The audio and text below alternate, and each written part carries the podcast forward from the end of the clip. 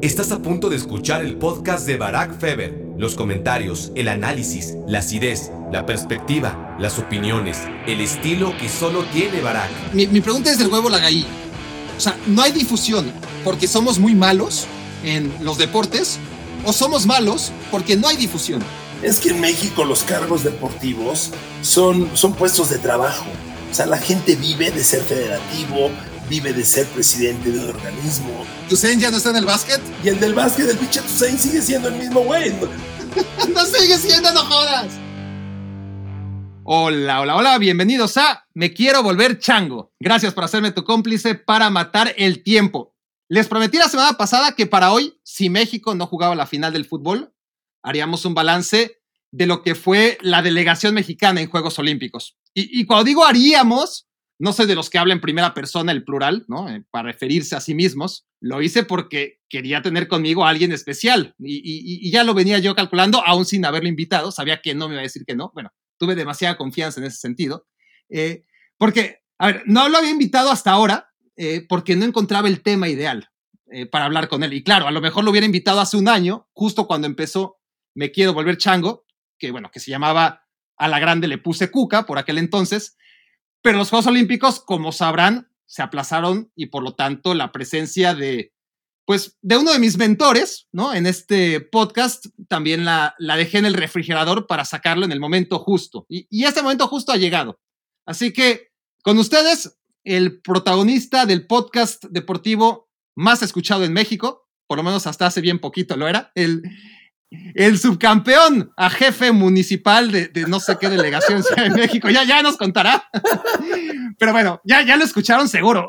Esa risa es una de las voces más emblemáticas de la narración deportiva mexicana y además autor de una que otra frase célebre, ¿no? Que, que, que a lo mejor no nos da tiempo de recordar. Enrique Garay, bienvenido a Me Quiero Volver Chango. ¿Cómo estás, Barack Feber? Me da gusto irte, me da gusto reencontrarte porque hace como hace como 15, 20 años que no sé de ti y te tengo una gran estima. Aquí estoy a tus órdenes y con tu público encantado de escucharnos. Es mutuo, es mutuo. Nos encontramos en estos últimos, a ver, desde que nos dejamos de ver todos los días, porque nos veíamos todos los días de nuestras vidas durante una década. Así nos es. Hemos, nos, nos, encontramos en el aeropuerto mientras yo vivía en México. Desde que ya no vivo en México, ya, ya ni ese consuelo tenemos, pero es un gusto poderte escuchar otra vez. Eh, Enrique, a ver, ya, ya, nos hablarás un poco de, ese tema, ¿no? Eh, que, además la gente seguramente tendrá curiosidad, ¿no? Enrique Garay en la política, pero, pero a ver, antes que ahondar en eso, ¿no? A, propósito de haber esperado el tema adecuado para tenerte aquí, de, debo confesar que estuve cerca de convocarte antes porque no sabes cómo chingan los primates sobre el Atlas. O sea, estoy sorprendidísimo. No, los primates son los eh, escuchas de Me Quiero Volver Chango, que, que te quede claro, es la, es la forma eh, cariñosa que tenemos a referirnos a ellos.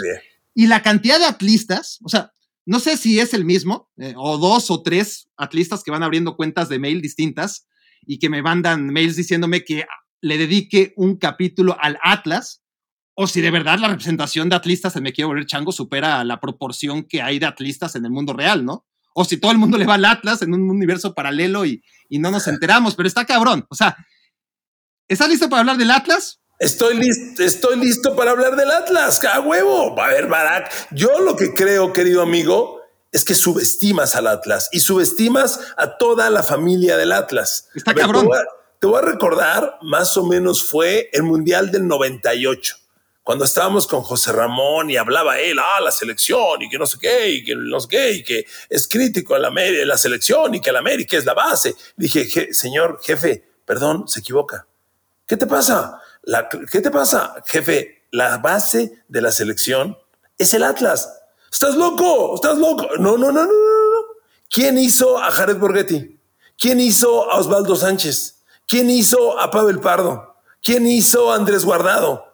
Siempre joden al Atlas con que no son campeones y llevan 70 años, sus jaladas de siempre. Pero, el pero, Atlas, tristemente, fue, ya no podemos hablar en presente, el mejor productor de talento en los noventas y en la primera de todos los primeros años de este siglo. Yo creo que lo último que hizo el Atlas respetable fueron Hugo Ayala y este otro muchacho que los compró Tigres junto con Hugo Ayala, se me olvida el otro. Este creo que fue el último decente, pero el Atlas, Bari, produjo a los mejores futbolistas mexicanos, con excepción, por supuesto, de Hugo Sánchez, de Luis García, el Atlas ha sido el productor del gran talento mexicano. Bueno, al Ponchito que se le llevó a Monterrey también, ¿no? De los últimos. Ándale, el Ponchito, ándale, por, por, supuesto. Entonces, yo creo que no subestimes a los rojinegros, ¿eh? No, no, no. subestimo a, la afición, a la cantidad de la afición rojinegra, porque además me caen espectacular, pero no, nunca creí que fueran tantos, y mucho menos dentro de este microuniverso de me quiero volver chango, pero, pero vamos a hacerlo sufrir un poquito más, ¿no? Es, vamos a esperar que lleguen más emails y, y, cuando esto ya no sea controlable, te vuelvo a llamar y hablamos del Atlas. Porque acaban de tener los Juegos Olímpicos.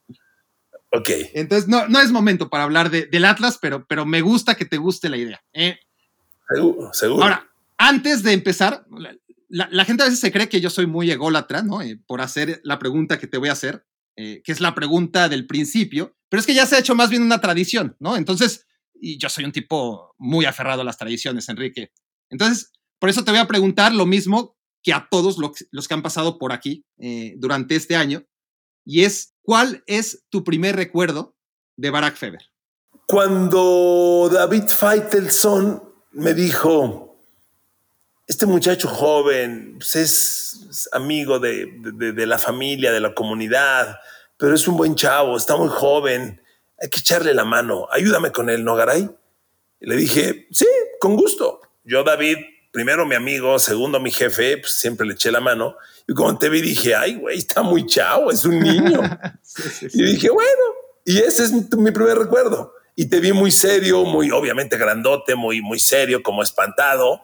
Y ahí claro. empezó todo, es lo que recuerdo. Bueno, y recuerdas muy bien entonces, porque, porque estás yendo al, al origen del origen. Sí, sí, sí, este... me acuerdo. Bueno, la oficina de David que daba, que tenía una ventana. El, el, el gallinero. En el, en el fondo, el gallinero, exactamente. Entonces, pues ah, es lo que recuerdo, Bari. Pero, ¿sabes qué? Te, te, ganaste, te ganaste, vaya, por supuesto que me estima, pero te ganaste respeto. Eres, fuiste un chavo siempre con ideas, con ideas, este, no quiero decir claras, pero vaya, con una, con, con una, con claridad en tus ideas. Fuiste un hombre que, que, que siempre trazó su camino, tenía más o menos la idea de lo que quería y además eras, fuiste un chavo inteligente y lo debes seguir siendo. Entonces yo te veía así. y decía, este chavo va a llegar, este chavo va a llegar. Recuerdo que siempre te decía, no estudies periodismo, cabrón. Date sí, cuenta que, te, date cuenta que Faitelson no estudió y aquí está, José Ramón no estudió y aquí está, yo no estudié y aquí estoy no le busques, mejor estudia arquitectura. Y, acuerdo, tú dijiste, perfectamente. y tú dijiste, no, no, no, periodismo. Y bueno, ahí pasó lo que pasó. No, sí, a ver, no, no hay una respuesta a todas las preguntas o que encaje a todos los perfiles, ¿no? Pero sí, me, me acuerdo de esas charlas y me acuerdo que, que, yo te decía, pero es que yo quiero hacer lo que me considero más fácil para mí, ¿no? Dentro de la, sí. dentro de la necesidad de trabajar y estudiar al mismo tiempo y, y, y por eso decidí no hacerte caso pero bueno, la, verdad es que te tomaste a pecho, ¿no? Esa, esa misión, que es este, el que Faitelson este, te haya encargado este, a ver qué hacemos con ese mocoso, este, te lo tomaste a pecho y me llevaste a, este, me diste un aventón varias veces si no a mi casa, me dejaste, me, me, me dejabas ahí, ¿te acuerdas? Cerca del sitio de taxis.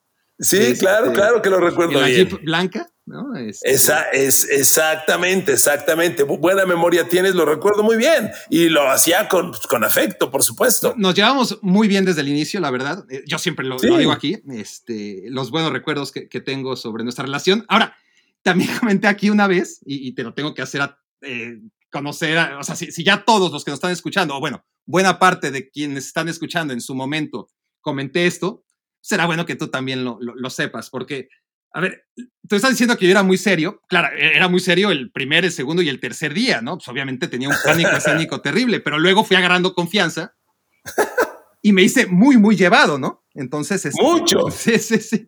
Entonces, esto tú no lo sabes, nunca tuve los huevos de decírtelo, pero, claro, no tenía nada de tacto en ese momento y no es que ahora me sobre, pero, pero sí tengo un poquito más. Y suelo hacer a veces comentarios inoportunos por hacerme el gracioso, ¿no? Y, me pasa hasta la fecha.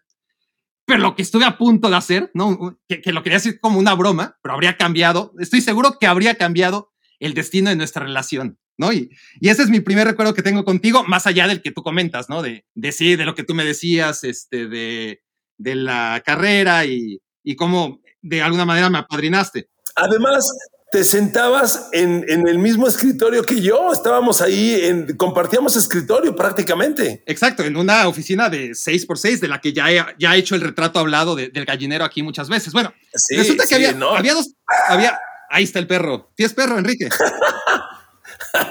otra, otra, otra, de las novedades, ¿no? De los últimos 10 años tienes perro. Bueno, bueno, lo tengo yo porque lo tienen mis hijas. Hijas. Tengo dos niñas hermosas, encantadoras. Me quedé con una. No, no, no, son dos, son dos, son dos. Es Isabela y es Aitana. Entonces, ellas son, ellas son las que tienen a Mila y el papá tiene que cuidarla, el papá tiene que, que hacer las cosas que debe. Y aquí estoy, mi querido Bari. ¿Cómo son las cosas que, que han pasado tantos años, Enrique? Y me sigue dando pena, ¿no? Comentarte esto pero bueno, es que ha cambiado tanto la vida de, todos que, bueno, ya nos podemos reír de eso, creo. Pero en ese momento, si hubiera dicho lo que pensé y estuve a punto de decir, no habría sido lo mismo, estoy seguro. resulta que mi primer recuerdo contigo, ¿te acuerdas que en ese gallinero había dos televisiones, una en cada esquina, no? Sí, creo que sí, creo que sí. bueno, entonces en una televisión este, está Aileen Mujica, me acuerdo perfecto que era Aileen Mujica, y tú diciendo, ¡ah, qué pollote, Aileen Mujica! Y, este, y yo, claro, y a mí también me encantaba. ¿O acaso no? ¿O acaso no? no, no, a mí también me encantaba Aileen Mujica. Pero yo para hacerme el chistoso, ¿no? Eh, y para tontamente a mis 16 años para, para romper hielo, estuve a punto de decirte, pero, pero, Enrique, ya, ya tienes a la Nacha, confórmate. Sí, Claro, ¿no? refiriéndome a, Liliana en ese momento que ya era tu esposa. Hubiera sido un, un gazapo espantoso, ¿no? Afortunadamente me mordí la lengua. Oye, y lo dijiste, pero 12 años después, 15 años después. Sí, sí, sí, no, no, no, no, eh, me la guardé hasta ahora. Me la guardé hasta ahora después de tantas cosas que, que afortunadamente nos tienen en mejor lugar a ti y a mí, Enrique. No, hombre, bien, feliz, contento y, y, y como dicen en inglés, no regrets, no regrets. Ahora, hay otra antes de pasar ya al tema que nos trae Enrique, ¿no? Que, es el de los Juegos Olímpicos. No, el debate olímpico va toda madre, ¿eh? Sí, sí, no, eh, esto es me quiero volver chango, ¿eh? Este, y, mira, eso que apenas llevamos 10 minutos, este, pero primero lo primero, eh, porque dentro de me quiero volver chango, tenemos una rotación de temas, ¿no? Entonces, tuvimos durante una temporada las baracnécdotas. Entonces, yo saqué 50 anécdotas de mi vida, pues, laboral, ¿no? Eh, tú fuiste actor secundario en, en, varias de ellas, obvio, pues, ¿no? Este, crecí en tu escritorio, ¿no? Entonces, eh, lo de lo que te acabo de contar, no, no era una anécdota, pero estoy a punto de meter una que no pasó el corte, porque dije, un día voy a invitar a Enrique y quiero que la cuente, ¿no? Este, y no quiero quemarla antes. Pero vamos a ver si te acuerdas. ¿Te, ¿te acuerdas del Cookie Belcher? Ah, sí, claro. con el nombre ya me acordé. Claro que sí. El Cookie Belcher, ¿no? Este. A ver, si te acuerdas, ¿qué, qué, pasó con el Cookie Belcher? ¿Quién es Cookie Belcher? A, ver si. Oriéntame, oriéntame. No, no te acuerdas, no te acuerdas, no te acuerdas, no es que el nombre, el nombre me cayó luego, luego en la memoria, claro. No, no, Cookie Belcher fue un día que estabas extasiado porque era la época en la que Eduardo Nájera estaba en la NBA y medio eh, estabas buscando otro mexicano y, y resulta, ya, ya, ya, me acordé, ya me acordé. Y decía, y decía que él era de Missouri, México. No, decía, decía México, decía México, coma MO. Y tú dijiste, a huevo, este es mexicano. Dije, es México Morelia. México Morelia o Morelos. Sí, sí, sí.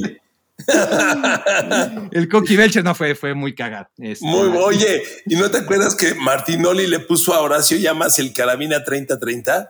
No, no, Y decía que era el carabina 30-30 porque era igualito. ese güey entra cuando van ganando por 30 o cuando van perdiendo por 30. Qué cabrón. Porque nunca jugaba. Pinche Cristian. Qué cabrón. Bueno, sí, Cookie Belcher, de hecho, acabó jugando en Israel. Ah, mira, qué buen dato. Obviamente, cuando. Es que, a ver, tenemos que poner en contexto lo de Cookie Belcher.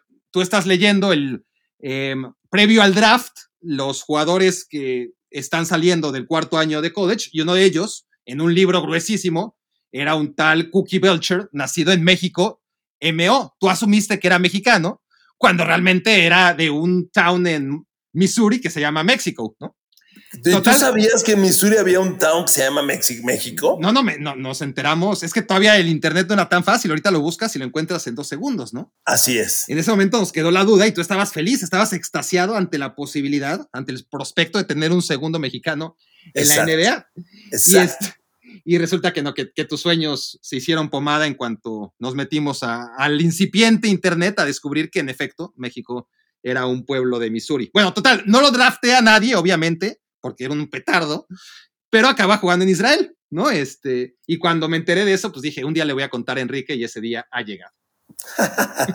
Qué bien que acabó en Israel, no lo sabía, ¿eh? Pero era un donadie, no pasó nada con él. No, no, no. La verdad es que es indigno de, de menciones más. ¿Cuánto duran tus podcasts, Barack? Los míos duran 20 minutos. Ah, no, pues ya nos tenemos que despedir, Enrique. No. Este fue un placer tenerte por aquí. No, no, no mis podcasts creo que te debía, a ver, te debía advertir que duran mucho, pero si te advertía que duraban mucho, entonces, pues quizás me decían, híjole, este, bueno, sí, te llamo al rato y al rato ya no me llamas. Entonces, lo que prefiero hacer es que se enteren sobre la marcha. ¿Te acuerdas de los programas de Verónica Castro? Sí, ¿cómo no? cuando, dependiendo del invitado, ¿no? Si, invitaba ahí a un donadie, pues por ahí se acababa a las dos de la mañana. Pero si invitaba a Juan Gabriel, puta, se amanecía. ¿Y quién soy yo? Juan Gabriel, sin ninguna duda. no, no, estamos aquí el tiempo que, que, gustes. No, no hemos ni empezado, pero. imagínate, ¿no? Entiendo que tienes una familia que atender y este. Exacto, exacto. Bueno, este, entonces vamos a ponerle un poquito de velocidad. Han pasado tantas cosas, Enrique. Podríamos dedicarle un podcast entero, ¿no? Este, ahora eres político, o sea, o sea, eres brother de Toño de Valdés, ¿no? Ya, ya, te vi en YouTube, ¿quién diría? Este... No, pero ¿qué tiene de malo lo de Toño? No, nada de malo. ¿Me estás juzgando, cabrón? No, no, no. A ver, han cambiado mucho las cosas. Me habla Toño, déjame contarte. Me hablan de parte de Toño y me dicen, Toño de Valdés quiere entrevistarte. Y yo te voy a ser sincero, Bari, ya lo dije en otro lado. Y yo te voy a ser sincero siempre tuve curiosidad de saber qué visión tenía Toño de Valdés de mí. Porque nos hemos visto en muchos eventos y Toño es un cuate súper educado. Toño se levanta, te saluda de mano. Yo me lo he contado incluso en lugares donde voy con mi esposa y me saluda muy bien. Pero yo quería saber cómo me valoraba él profesionalmente. cuando me dicen que me quiere entrevistar, yo dije, ay, güey, ¿te cae? Sí, ah, bueno. Y la neta, digo, eh, y reitero, es un tipazo el hombre, pero pues de ahí me di cuenta la visión que tiene de mí. Creo que, creo que respeta mi trayectoria, como yo respeto la suya, y fue muy interesante. Y bueno, nomás, nomás quiero decirte que esa charla ya está por el medio millón de reproducciones. No, claro. ¿Por, qué crees que, que hasta, yo, hasta yo la vi? sí, sí, sí, porque los videos ahí te salen, ¿no? El, el, algoritmo no se equivoca. Y el algoritmo dijo, esto le interesa a Barack y no se equivocó. Ahora, han cambiado muchas cosas desde que nos dejamos de ver. ¿Sabes, lo que no ha cambiado? ¿Qué? Desde que nos dejamos de ver, Tom Brady era el mejor, no solamente de la actualidad o de esa actualidad, sino ya se podía debatir si era el mejor de todos los tiempos. Hoy se confirma. No, hoy sigue siéndolo. No, claro, claro. No, solamente es el mejor de todos los tiempos, sino que es el mejor hoy, hoy, hoy, después de tantas cosas que han pasado. Tú ya fuiste a unas elecciones, ya fuiste segundo lugar, ya tuviste unos números históricos. Eh, ¿En dónde fue? En Whisky Lucan. En Whisky Lucan, que es además, hombre, no, no, no, no, no es este, hay un pueblito, es. ¿Cuántos habitantes hay en Whisky Lucan? 280 mil. Vámonos, hay, hay países que no tienen 280 mil habitantes. Exactamente. Tuve 30 mil votos para tu información. Bueno, 30 mil votos de, de 10 años para acá, este, con un plan de trabajo, ¿no? De eh, cuánto, cuánto ganó el. Porque además hay una fuerza de poder este, mucho más importante en Huizculucan que me imagino que es Acción Nacional, ¿no? Te voy a dar un dato, te voy a dar unos pequeños datos. En Huizquilucan, nada más este municipio genera más predial que seis estados de la República enteros. No, pues con razón te lanzaste. Tlaxcala, Colima, Nayarit no generan el predial que genera Huizquilucan. No, bueno. O sea, hay mucho dinero aquí, por eso el PAN me robó como me robó las elecciones el tal Vargas es un, es un tipo perverso que compra todo. Bueno, te voy a dar un dato más, mi querido Barry Feber. El domingo, el día de la elección, me mandaron videos de sacerdotes que en la homilía decían que había que votar por el plan. Saca tus conclusiones. Pero, Terrible. Pero te quedaste con el gusanito de, de, que hiciste algo histórico, de que lo hiciste muy bien y de que ya no se puede o de que quieres más. O sea, ¿cómo te quedaste? No, me quedé, mira, primero, primero lo vi como, como un tema ciudadano, digo, representar una comunidad, me parece que si, cuando se te presenta la oportunidad, pues es un tema de convicción, un tema de, de hacerlo por tu país, por tu ciudad, por tu gente, y yo vi las, esas, esas condiciones, di el paso, me atreví. Tú me conoces, Bari. Yo nunca le he tenido miedo al debate, a la, confrontación en los temas que yo conozco. Y cuando empezaron a descalificarme, como me descalificaban, dije, uta, pues se van a dar una sorpresa, ¿eh? porque eso de que no le sea la política y que no sé qué, y que alguien me manipula, y pues no fue así. Hice una, una, yo, yo me siento muy contento con la campaña que hice le metí mucho ruido a este güey, pero mucho ruido. Y te voy a decir una cosa final, concluyo con esto. Gente que sabe mucho de esto me dijo, ¿te ganó? Sí te ganó. No te ganó.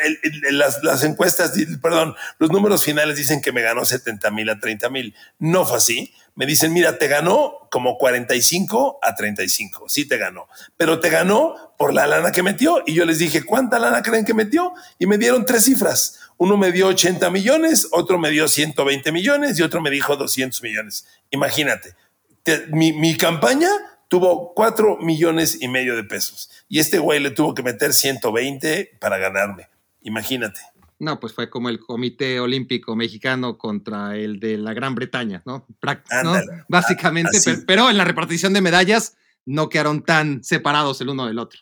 Pues sí, pues sí, pero este güey robó todo, compra todo, soborna todo. es el rey del soborno, tiene sobornado todo, pero bueno. Entonces, no hablemos más de ese tema. Es eh, eh, un paralelismo, entonces sería Rusia, ¿no? Más que Gran Bretaña, ¿no? Ándale, ándale, es un ruso, es un ruso tramposo, exactamente. A ver, Enrique, Enrique, vamos a empezar entonces lo básico, ¿no? O sea, ¿qué sensaciones te, dejan los Juegos Olímpicos eh, en general? Porque, a ver, te, cuento mi experiencia, ¿no? mi, mi experiencia, obviamente, como futbolero, pero que siempre cada cuatro años está pendiente de los Juegos Olímpicos, ¿no? Eh, Yo eres un periodista, Barack, eres un periodista.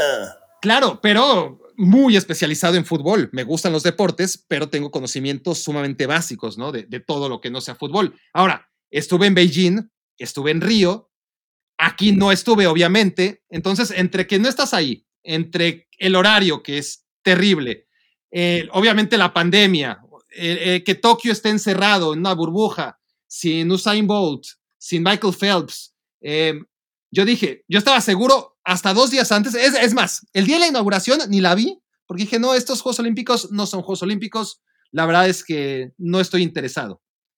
Y me engancharon, me engancharon al primer día y ya no los pude soltar. Es, increíble que ante toda la adversidad ¿no? de, de estos Juegos y todo lo que no se puede controlar, ¿no? El retiro de dos leyendas supremas como Bolt y Phelps que marcaron un antes y un después, y sobre todo la, pandemia y lo, difícil que es seguir en esta parte del mundo unos Juegos Olímpicos que se juegan del otro lado. Me engancharon, es que son increíbles, son, son tremendos los Juegos Olímpicos. Claro, Barack, los Juegos, los Juegos Olímpicos son día con día un campeonato mundial de cada deporte. Así veas badminton, así veas ping-pong, así veas remo, canotaje, piraguismo, lo que veas, son los mejores del mundo y son excitantes, son fascinantes, de verdad. Y, como son deportes visualmente muy atractivos, no hay manera de que no te enganches. ¿Qué pasó con Estados Unidos, Enrique? O sea, siete oros menos que en Río, mientras que China ganó 12 oros más que en Río. Al final gana Estados Unidos, ¿no? Eh, ¿Cómo hacer a Estados Unidos que cuando le va mal gana el medallero? No, claro, pero, pero a ver, es una remontada de último día gracias a, a los relevos de 400, a que el voleibol femenino gana por primera vez en su historia un oro. Así es, así es. Muy al estilo gringo, ¿eh? Último día, última medalla y le dan la vuelta al medallero, efectivamente. Pero, a ver, ¿qué, qué, pasó ahí sobre todo con China? O sea, China... Mira, lo que pasó con Estados Unidos es que perdió particularmente en la alberca y en la pista de tartán medallas que casi siempre eran de ellos. Italia. en, la en la alberca perdió algunos de los relevos. Creo que perdió el 4 por el 4 por 100, el 4 por 100, perdió el 4 por 100 combinado. Este, en las mujeres, a Katy Ledecky le quitaron dos medallas muy poderosas. Katy Ledecky iba por 6 y no ganó 6. Este, si bien Estados Unidos ganó la alberca, le quitaron medallas emblemáticas. Mismo caso del atletismo le quitaron el 4 por 100 damas, no, obviamente no ganó el 100 ni el 200, ni en hombres ni en mujeres. Este, creo que el 4 por 400 sí lo rescató, sí, ese sí, pero le quitaron medallas que eran siempre suyas. Y si las sumas, pues son esas siete que le faltaron. En el boxeo tampoco estuvo tan poderoso como acostumbra. Eh, me parece que en esos tres deportes está la diferencia que tú mencionas. Mientras China gana 12, o sea, China ya lo había hecho muy bien en los Juegos Olímpicos. Obviamente después de Beijing no estuvo tan cerca de ganar el medallero como ahora, pero de todas formas gana 12 oros más de lo que ganó en Río, ¿no? Eh, fue tremenda. Es que recuerda, recuerda que China es un país comunista y para ellos el deporte es un emblema de nación. Entonces ellos, primero, son un país rico, segundo, son un país organizado, tercero, tienen 1.200 millones de chinos y con el tema de que el deporte tiene que ser un emblema, le meten con todo. Entonces, China ya tiene al mundo peleando por la plata en algunos deportes. Por el bronce, los, donde les dejan participar dos, por el ah, bronce. E, exacto, exacto. En clavados pelea el mundo el bronce. En alterofilia solamente porque es uno, si no, eh, ganaría plata y bronce. Exacto, entonces eh, es un país que ya se adueñó de algunos deportes, son demasiado, demasiado poderosos, Bari. El dominio de ellos incluso le llega hasta incomodar al Comité Olímpico Internacional, porque eso de pelear por el bronce está cañón. De las ocho medallas que dan los clavados, ganaron de ocho medallas de oro, quiero decir, ganaron siete. Y gracias a que Tom Daly en sincronizados lo hizo perfecto con su compañero una tras otra, que si no, fue, increíble. Si no, se lleva las ocho, exacto. De tal manera que pues, con ellos no hay. El, el, futuro es China-Estados Unidos, en lo económico y en lo deportivo, no tengas duda. Ahora, un escalón abajo de China y Estados Unidos, Gran Bretaña vuelve a superar a los rusos por tercer ciclo olímpico consecutivo. Pero Rusia está en la crisis de la sanción por el doping. ¿Lo ve reponerse en París?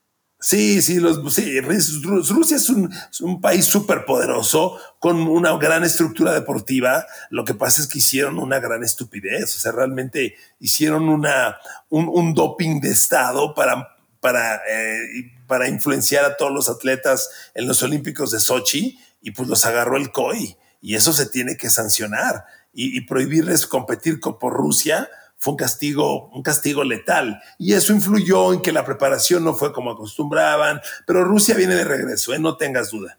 Este, pero, Bari, los 10 países más poderosos del olimpismo no cambian. No, no. Ahora, lo, no cambian en los últimos, por ejemplo, lo, lo, de Gran Bretaña, ¿no? O sea, Gran Bretaña se impulsa a través de Londres 2012, llega a Río y lo hace mejor que en Londres. Y, y ahora vuelve a estar ahí arriba. A ver, ahí te va una pregunta. ¿Sabes cuántas medallas de oro ganó Gran Bretaña en Atlanta 96? No, no, no tengo ese dato para nada. Ganó una, ganó una medalla de oro en Atlanta 96. Dirás, bueno, es que sí, sí, tremendo. Dirás, bueno, es que fue un desastre. Antes le fue mejor. Bueno, antes no pasaban de cinco oros. Eh, claramente 96 fue un desastre, pero antes de 96 en Barcelona y en Seúl y, y en Los Ángeles no pasaban de cinco. Entonces, Gran Bretaña ha dado un salto cualitativo gigantesco también, ¿no? Ahora, para hacer eso, Bari, necesitas mucho dinero y una, y una gran estructura deportiva. O sea, las dos cosas tienen que ir de la mano. mira, para estar en el medallero olímpico en los 10 primeros, necesitas 10 medallas de oro. Y para estar en los 20 primeros necesitas 5 medallas de oro. Este año el 20 del medallero tuvo 4 de oro, pero normalmente tienen que ser 5. Y, si la Gran Bretaña está en el top 10, pues sí, de 10 para arriba. Y eso, oye, México en la historia tiene 13 de oro, imagínate. Sí, sí, sí. Pero, pero está claro que, que determina la capacidad económica de un país su sitio en el medallero, pero que se tienen que poner las pilas. O sea, por ejemplo, Japón, ¿no? Japón siguió exactamente el mismo modelo que vimos con Gran Bretaña. Se impulsó a través de los Juegos Olímpicos que están organizando, ¿no? Y, y no es que antes estuviera atrás, ¿no? No, no, es que antes estuviera en el lugar número 20, ya era una semipotencia. Seguro. Pero ahora es tercer, ahora es tercer lugar, ¿no? Es tercer lugar. Mi pregunta es, porque lo vimos con Brasil, ¿no? Y, Brasil es el que siguió exactamente el paso que te digo de Inglaterra. Brasil ya estaba bien, ya iba suplantando poco a poco a Cuba como gran potencia latinoamericana en los Juegos Olímpicos, pero organiza los Juegos Olímpicos en Río, da un salto cualitativo también vimos a Grecia ganar medallas en casa, también vimos a, México ganar medallas en casa, pero al siguiente, a los cuatro años, volvieron a ser los de siempre. En cambio, vemos a Brasil, lo mismo que pasó con Gran Bretaña. Vemos a Brasil cuatro años después, ya no están en casa y les fue mejor que en Río. Sí, está cañón, está cañón. Ahora, Bari, Increíble. ahí hay que meterle mucha lana. Mira, te pongo el ejemplo del ciclismo. Todo el equipo ciclista de la Gran Bretaña tenía bicicletas Lotus hechas a la medida. O sea, es- eso es un jet.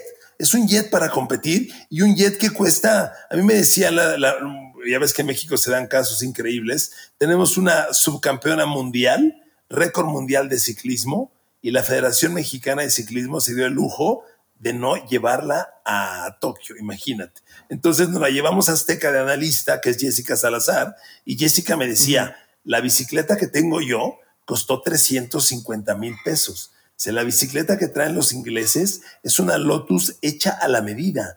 Cada, cada integrante del equipo británico tiene su propia Lotus. Dice, yo no sé cuánto cueste, pero si la mía vale 350 mil pesos, esa Lotus barato tiene que costar 700 mil pesos.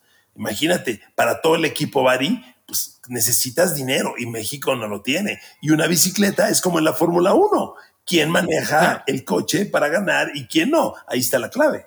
Claro, según el deporte, ¿no? Porque, porque hay deportes donde, por ejemplo, Cuba, ¿no? Cuba que claramente no tiene el dinero que tienen los otros vecinos que están ahí Sí. en el top 15 de- de- del medallero. Cuba se venía cayendo, es, un caso digno de análisis porque parecía la debacle inevitable, ¿no? Cada juego, cada... A ver, aquí lo tengo apuntado. En Sydney 2000 ganó 11 oros. En Atenas bajó a 9. Para Beijing, ya todo el mundo decíamos, es el fin de, de- de Cuba y de su olimpismo, ¿no? Tres medallas de oro en Beijing, cuando venía a ganar 11 y 9.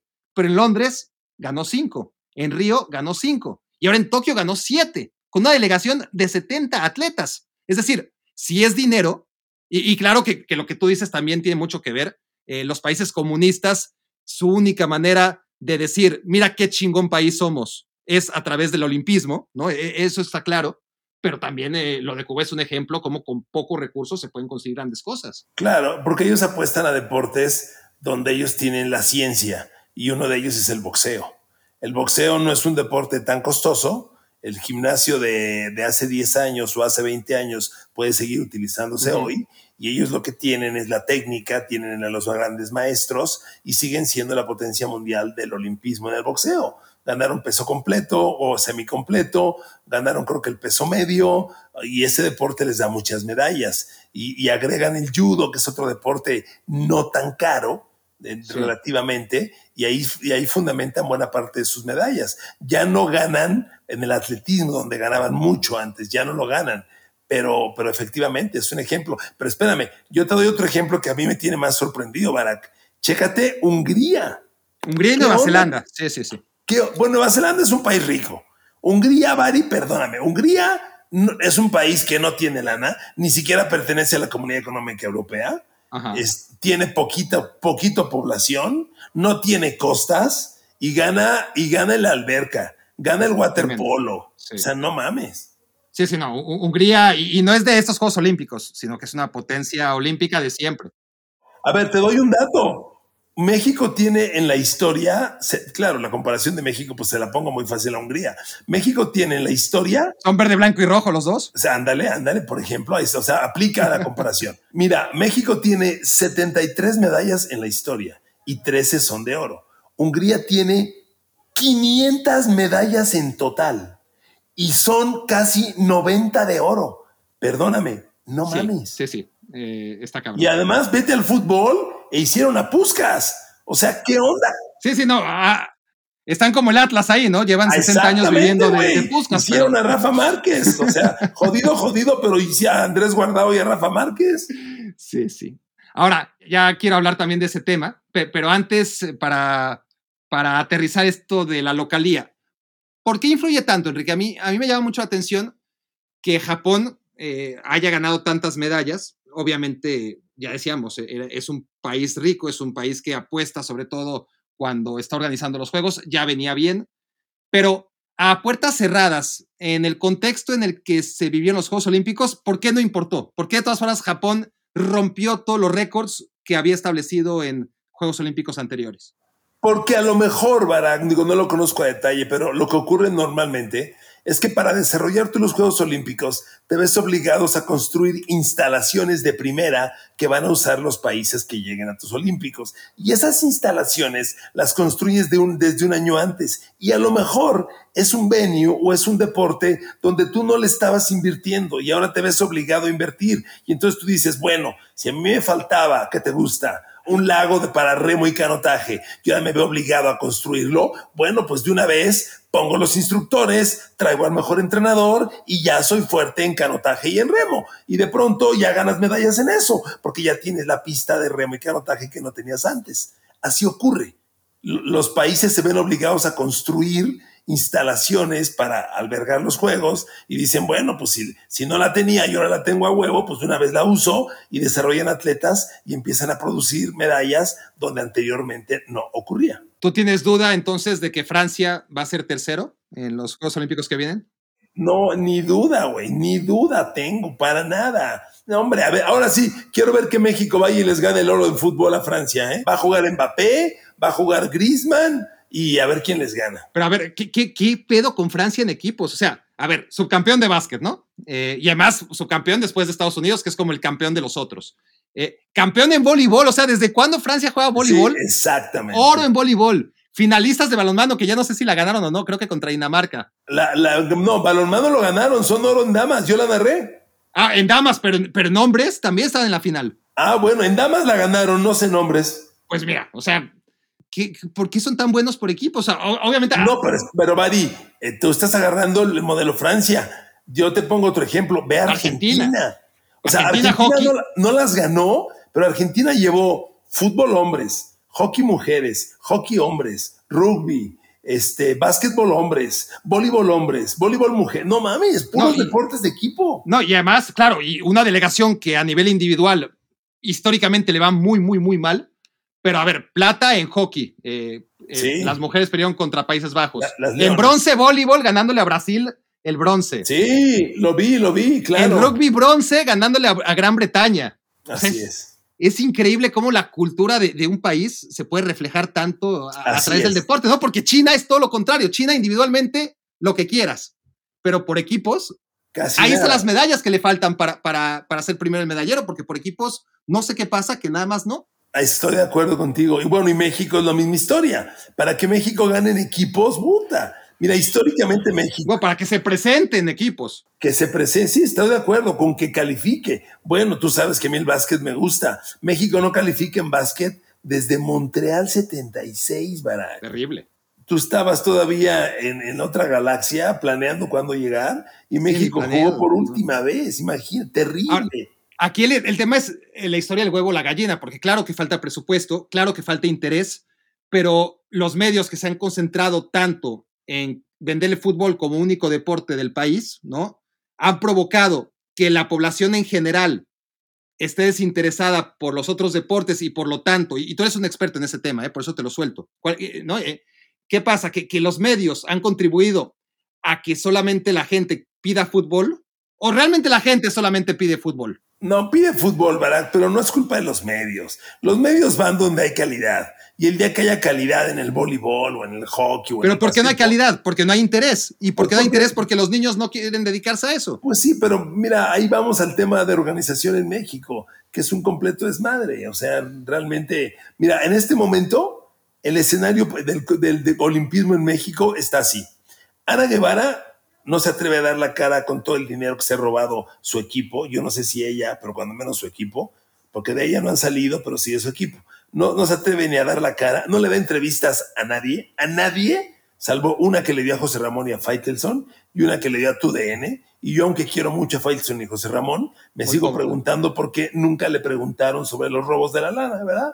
Me extrañó mucho ver a dos grandes periodistas omitiendo ese tema. Yo dije, ah, caray, Tú que trabajas en la misma empresa, pues no que líderes mundiales. ¿Por qué no le preguntaron nunca a Ana Guevara? Mira nomás cómo pasa el tiempo y cómo son las cosas. Pero bueno, son las únicas dos entrevistas que ha dado Ana. Entonces, Ana está escondida, que no la vea nadie, que no quiere, no quiere hablar con nadie. El Comité Olímpico Mexicano en un mes tiene elecciones de nuevo presidente y como van a ser las primeras elecciones sin Mario Vázquez Raña, que, era quien mandaba y decidía todo. Mario siempre ganó, Mario siempre continuó, Mario dijo que él. Y cuando se hizo viejo, designó a Carlos Padilla, que lleva ahí casi 20 años. Y entonces ahora que ya se murió Mario Vázquez Raña y vienen las primeras elecciones, sin él hay un jaloneo tremendo y es lo único que importa en el COM. ¿Quién va a ganar las elecciones? Y entonces, si la CONAD está en eso y el COM está en eso, los atletas están jodidos, ¿verdad? ¿Qué es lo que pasa? Y por eso pasa lo que pasa. Es que, a ver, hablábamos de, de la relación que hay entre los países ricos y, y, la capacidad que tienen para ganar medallas, ¿no? Y, y a ver, tú aquí tengo las dos listas, ¿eh? la, la, lista del medallero en Tokio 2020 y la lista de los países acomodados por su Producto Interno Bruto. Y es que es idéntica. O sea, Estados Unidos primero en ambas, China segundo en ambas, Japón tercera en ambas. Empieza a cambiar un poquito cuando Alemania está cuarto en Producto Interno Bruto y Reino Unido está en quinto, mientras que en el medallero, esta vez no le fue tan bien a Alemania, pero está ahí sin ninguna duda. Eh, si no, pregunten en Juegos de Invierno. Pero, Bari, es, eso es obviamente porque es un tema de dinero, ya lo habíamos dicho, pero hay otra cosa bien importante, Barak. Esos países se dan cuenta que el deporte es la forma inteligente de mover a la sociedad. O sea, tú vas a Alemania y, y vas, a, vas a, a, España y sí, efectivamente puedes ir a ver al Barça Real Madrid, pero puedes ir a la Liga de Básquetbol o a la Liga de Waterpolo o a la pero Liga te, de Balonmano o pero ir a ver lo televisan Rafa Nadal, todo. o ver y lo, pero, pero porque en todo hay calidad. Y en México no te televisan nada. Nada, pues sí. Y tú eres uno de los pamboleros que lo provoca. Por cabrón. eso, por eso. eh, es la pregunta del huevo la gallina. Hablen de otra cosa. No, bueno, pues sí, pero es que yo siempre le dije a Faitelson, tú no sabes lo que es vivir ajeno al fútbol. Pues está toda madre vivir del fútbol. Yo de repente abro el Twitter y veo, está en crisis Chivas. Digo, ay, güey, qué gran debate trae, no mamen. Se debe ir el piojo. Prende ESP en México y se debe ir el piojo. Uy, güey, no mames, qué debate. Y ya lo ves entre ustedes. Oh, no, tú, no, tú, ay, se insultan y gritan. Yo digo, ay, no, si traen un debate periodísticamente bien, cabrón, felicidades. Ay, Barat. Y así pierden el tiempo. Es, está, ¿Está en riesgo Pumas de entrar a la liguilla?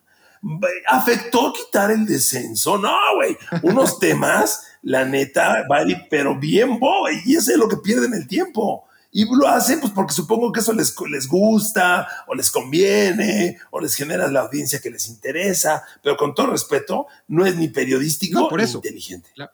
Y en este momento, que el gobierno mexicano desprecia al deporte Sí. como lo desprecia, los, los periodistas inteligentes tendrían que estar hablando de manera inteligente. de Por eso estamos hablando Porque es un tema, en este podcast, estamos poniendo ese granito de arena, Enrique. pues sí, Bari, Bari, tú tienes Una, hijas, una. yo tengo hijas. El deporte puede hacer de nuestros hijos mejores personas. A ver, Barak, en la Sierra de Iguala Guerrero, ¿qué le llega primero a los niños? ¿Un arma o una pelota? ¿Un narco o un entrenador de fútbol? ¿Qué les llega primero? Primero. Pues entonces, güey, y no es importante. Y no es importante. Ah, no, entonces sigamos hablando de, ¿está en crisis el piojo? ¿Debe ir Chivas a la liguilla? No mames, qué manera de perder el tiempo, la verdad. Gente tan inteligente. Yo siempre digo, ESPN tiene cuatro canales. Son 24 horas al día. Por cuatro son 96 horas diarias. ¿No tienen 30 minutos para hablar de deporte olímpico? No jodan, me cae. No jodan, Barack. Por eso, pero por eso está la reflexión que te hacía y que tú de inicio me decías, no, es que no hay calidad, pero es que una cosa lleva a la otra, porque cuando los medios Sí. de comunicación te ponen fútbol, fútbol, fútbol, fútbol, fútbol, fútbol, ¿cómo despiertas el interés de la gente para que por medio de ese interés los otros deportes puedan generar recursos, ¿no? Y, y así ofrecer un producto de mayor Sí, calidad. Pues sí, porque no me digas que el país no se emociona cuando Aremi Fuentes levanta la barra olímpica, levanta 140 kilos y se convierte en medalla de bronce en levantamiento de pesas para México. O sea, sí emociona a la gente. O sea, esos eventos sí podrían funcionar. O cuando Alejandra Valencia dispara la flecha a 70 metros de la diana y marca un perfecto 10 y consigue medalla de bronce, no me digas que eso no emociona. O que es más emocionante ver al pinche Alebrijes Sí, pero- contra el, contra el Mineros y, y pasarlo en vivo por ESPN 2, güey. O sea, qué manera de perder el tiempo. O sea, me estás diciendo que Alebrijes contra Mineros es mejor negocio, más atractivo y más emocionante que un match de Alejandra Valencia con An San de Corea, que es la número uno del mundo en tiro con arco? Lo que pasa es que en los Juegos Olímpicos, ¿no? Es en los únicos instantes, y más en tiro con arco, ¿no? Es decir, ¿cuántos años de preparación para, para, para 15 flechas, ¿no? Yo sé que tú no eres el presidente de ESPN, pero tienes cuatro canales, cabrón. Tienes cuatro canales. Esta no es la ventanilla adecuada, pero, pero, no es un tema de... Pero no es un tema solo de ESPN, es un tema y es un tema de Fox. Claro, de, de todos, de los periódicos, de, de las televisiones, de, los medios de comunicación, de, TV Azteca y de Televisa y de... Pero quién, quién sabe, Bari, porque la, el, el deporte, el deporte ya se dividió. Hay deporte para canal abierto y deporte para cable. Y en el canal abierto ahí sí entra muy poco hoy en día. Por eso ya el tenis no sale nunca en canal abierto, por eso incluso la NBA ya no sale en canal abierto. Pero por lo mismo, claro porque todo se lo ha comido el fútbol. Sí, pero el fútbol malo, güey. Si yo viera a diario Man City o el Man City jugando como, perdón, el, el, Puebla jugando como el Man City, lo entiendo. Pero por eso Martinoli y Luis son unos genios. Para los juegos de mierda que tenemos, divertir a la gente, son unos genios, son unos genios. Pero en la liga del Man City, el, eh, Gran Bretaña es tercer lugar del medallero y son unas balas en un chingo de deportes. yo, yo cubrí los Juegos Olímpicos de Londres, desde Londres, y cuando Jessica Ennis ganó la medalla de oro en heptatlón, el estadio estaba repleto, lloraban por ella y fue ocho columnas al día siguiente. Jessica Ennis, campeona del heptatlón. Y heptatlón, que es una de las pruebas de más hueva. Hay narradores de, fútbol que no saben cuántas pruebas tiene el heptatlón. No, no, de cuántas pruebas sí. ¿Cuántas? no, pues cinco, pero, el pero es que son una hueva. No cinco, güey, pinche barato. El heptatlón tiene siete pruebas. Ya ah, viste, perdiste el examen, güey. pentatlón moderno. Yo estaba pensando en pentatlón moderno. Dije heptatlón. No, no, lo dijiste muy claro. Sí. A ver, a Babel Barak, en el atletismo, los hombres hacen el decatlón, que es de 10 para tu información, y las mujeres hacen el hepta, que es de 7. Yo estaba pensando en el pentatlón moderno, que es una hueva. Ya ves, güey, confirmaste, eres un tipo inteligente que habla de la Champions y que no tiene puta idea de qué es el pentatlón. A toda madre. Ese, tú me acabas de personificar al periodista de fútbol. Quítenle el fútbol y no sabe diferenciar un bat de una bicicleta.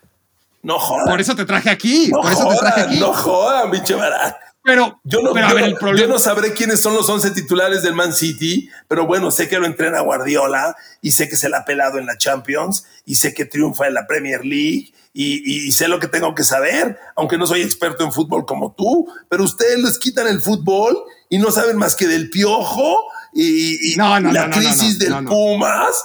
Y yo, yo, yo, yo, yo definitivamente no tengo ni puta idea, te lo dije desde el principio de, de este podcast, pero hay gente que, que está más, que, que, no, no, Mari, Mari, más profundos. Son de la misma clase todos, ¿eh? No, no, no, jodas. No, no, no. El otro día estaba viendo ESPN y este entrenador, hombre, ¿cómo se llama? El entrenador este que habla muy chistoso, así como despacito, como muy... Mario Carrillo. Mario Carrillo, terco con la Olimpiada de Tokio es que en la Olimpiada de Tokio ya viene y vamos a ir a la Olimpiada. Explíquenle a Mario Carrillo, el intelectual del fútbol, la diferencia entre Juegos Olímpicos y Olimpiada. No me jodan, no me jodan. O sea, digo, es un entrenador que ahora cobra por ser analista y no sabe diferenciar la Olimpiada de los Juegos Olímpicos. Volvemos a lo mismo, el fútbol se ha tragado todo, Enrique. No, Bari, Bari, pero la inteligencia también se la ha tragado, ¿eh? La inteligencia de sus analistas, no me jodan. Hablen de, bueno, debatamos estos temas, pongámonos en la mesa. A ver, a ver, ¿cuál es el conflicto del deporte olímpico mexicano? ¿Cómo lo resolvemos? ¿Cómo? Hay que hacer una propuesta al gobierno. Es cuando yo, por eso me, me metí a la política, Barack. De repente veo que las cosas andan mal y me dicen, a ver, ¿tú le entras? Ah, pues claro que le entro. A mí me encantaría entrarle al deporte. Me fascinó, me gustaría, me fascinaría porque es un tema que me apasiona, es un tema donde yo probablemente no, seguramente no tengo todos los conocimientos, pero sí tengo todos los amigos para complementarnos y hacer juntos un proyecto para sacar esto adelante. pero cuando uno da el paso, ah, este güey es un oportunista, no sabe, no sé qué madres. Cuando lo, lo que uno quiere es dar el paso y, moverte de las palabras a los hechos, que son los hechos los que cambian la historia. Para hablar, por, para hablar en un podcast a toda madre, demos el paso, güey. Necesitamos darlo. Pero para empezar tenemos que saber dónde estamos parados, o sea, darnos cuenta que realmente estamos muy por debajo de donde tendríamos que estar, ¿no? A ver, te digo una cosa, Bari. Si yo fuera una televisora como las hay hoy, 100% deportiva como las hay hoy, yo generaba un debate entre mis intelectuales hacía un proyecto entre mis intelectuales y le decía al gobierno federal, gobierno federal, con todo respeto, mi televisora y todos sus conocedores tenemos esta propuesta para corregir el deporte. Y sería algo muy congruente de alguien que se, que se dedica a generar deporte para un tema urgente como es la crisis de México, a un gobierno federal que ya demostró que no le sabe. Entonces, yo haría eso, Bari, la neta. Pero bueno, sigan hablando del City, del Piojo, de la crisis de Chivas, de Alebrijes. De... El otro día estaba yo en el Super Bowl y me dicen, este, hay que hacer un enlace para el Super Bowl al medio tiempo del fútbol. Y dije, ah, todo, perfecto. Y les digo, ¿y qué partido es? Y me dicen, es Querétaro contra Puebla. Dije, en la madre, Querétaro, Puebla, Dios santo. ¿Y quién juega ahí, cabrón? Digo, no, no, no, no, no, no me jodas. Yo nunca voy a ver eso. Nunca. O sea, no mames. Son tan malos, pero tan. Lo que pasa, Enrique, a ver, si durante 15 días tú compras el diario francés L'Equipe, ¿no? En, lugar del récord, te, te, vas a encontrar en esos 15 días con portadas dedicadas indistintamente, no solo en Juegos Olímpicos, ¿eh? cualquier día del año. Tenis, ciclismo, rugby, fútbol. No, pero no, no compares al equipo con récord. Digo, ¿qué parote hace récord? La neta, récord. Bueno, pues entonces nos tenemos que visualizar, o sea, jerarquizar periodísticamente el impacto de la noticia, independientemente del deporte que la genera, ¿no? En México, los medios de comunicación, llámale récord, llámale ESPN, llámale Tebasteca, el que sea, o sea, cuando tú hablas con alguien, porque tú y yo podemos ir hablando y, tú me podrás estar diciendo que qué pasa con la empresa. El debate, el debate lo hacen las mentes inteligentes. Pero qué te va, pero, pero, ¿qué te va a contestar cualquiera de los directivos? Porque hemos estado ahí. Te va a decir, este, que si los medios de comunicación se centran en el fútbol es porque están convencidos de que lo único que la gente consume es el fútbol, ¿no? Y en realidad, si, si se aburre con todo lo demás, es precisamente porque durante todos estos años solo les han hablado de fútbol. Pues sí, pero mira, ya entramos a la época de las redes sociales, hay que buscarle por ahí. Digo, tú tienes solo un podcast, yo tengo un podcast que son ajenos a las empresas y, son una forma de transmitir. Empecemos a meterle por aquí. Mira, te pongo otro debate que a mí me molestó mucho que no se debatiera públicamente y yo lo metí, yo lo moví, yo hice lo que pude, pero evidentemente me faltó fuerza. No es posible. México tiene una ciclista que se llama Jessica Salazar. Jessica Salazar es récord mundial, récord Guinness de velocidad. Es la ciclista más rápida del mundo. Y además es subcampeona del mundo en la última Copa Mundial que hubo. Y México, y México no la llevó no la llevó. Entonces, como chingados, eh, la federación, pero como no exige la federación de su deporte que, que, esté la segunda mejor ejemplar de esa categoría. Pero a ver, no es un tema para debatir. No es un tema para ponerlo en la mesa, no es un tema para polemizar, es un tema incluso para, para un noticiero de información general. Pues, pues es que es lo que yo te estoy diciendo desde el principio y tú me decías que no. O sea, mi, pregunta es del huevo la gallina. O sea, no hay difusión porque somos muy malos en los deportes o somos malos porque no hay difusión. pues mira, es que, es que decir que, que, que difundiendo nos hacemos buenos tampoco. Bueno, pero es un paso. Pero bueno, lo que pasa es que hay que difundir lo bueno que sí tenemos. Y tenemos unas ciclistas, unas tiradoras con arco de clase mundial, de clase mundial. A ver, un mes antes de los Juegos Olímpicos se efectuó la Copa del Mundo de París de tiro con arco. Y México en un match iba perdiendo con Indonesia dos sets a cero, es decir, cuatro a cero y le ganó los tres sets siguientes y las derrotó 6 a 4. Fue una remontada épica a un equipo poderoso como Indonesia. Nadie lo dijo, nadie lo dijo, güey. No, no. Nadie. A ver, tú, te pongo un ejemplo de otro lado muy diferente. Tú, que lo recuerdo perfectamente, eres más catalán que Pep Guardiola. Este, hay un mexicano que el Barcelona compró, compró desde hace tres años y juega básquetbol en el Barcelona baloncesto. Nadie lo dice, ni Barack Feber. Nadie lo dice. Yo me canso de decirlo. Es un chavo que en un año o dos va a ser NBA. Ya este año cumplió 18, ya va al equipo grande, al equipo, de, al equipo de la ACB. Este año jugó en el equipo, lo que es segunda división, que se le conoce como Le, Plata. Pero imagínate, el Barcelona lo compró cuando tenía 15 años. Yo un día puse en el Twitter, puta, se llama Gael Bonilla. Dije, si Gael Bonilla fuera pambolero, el desmadre que armarían las televisoras de cable, el récord y todos los periódicos. ¡Uy, no! Un futbolista mexicano de 15 años comprado para el Barça. Como compraron un basquetbolista, nadie lo dice. Barack Gael Bonilla, de Catepec, por cierto, de donde soy yo, donde nací, lleva tres años en el Barcelona. Lo compraron en 150 mil euros. Hoy mide 2.4 acaba de jugar la final de la Euroliga contra el Real Madrid y la perdieron en tiempo extra.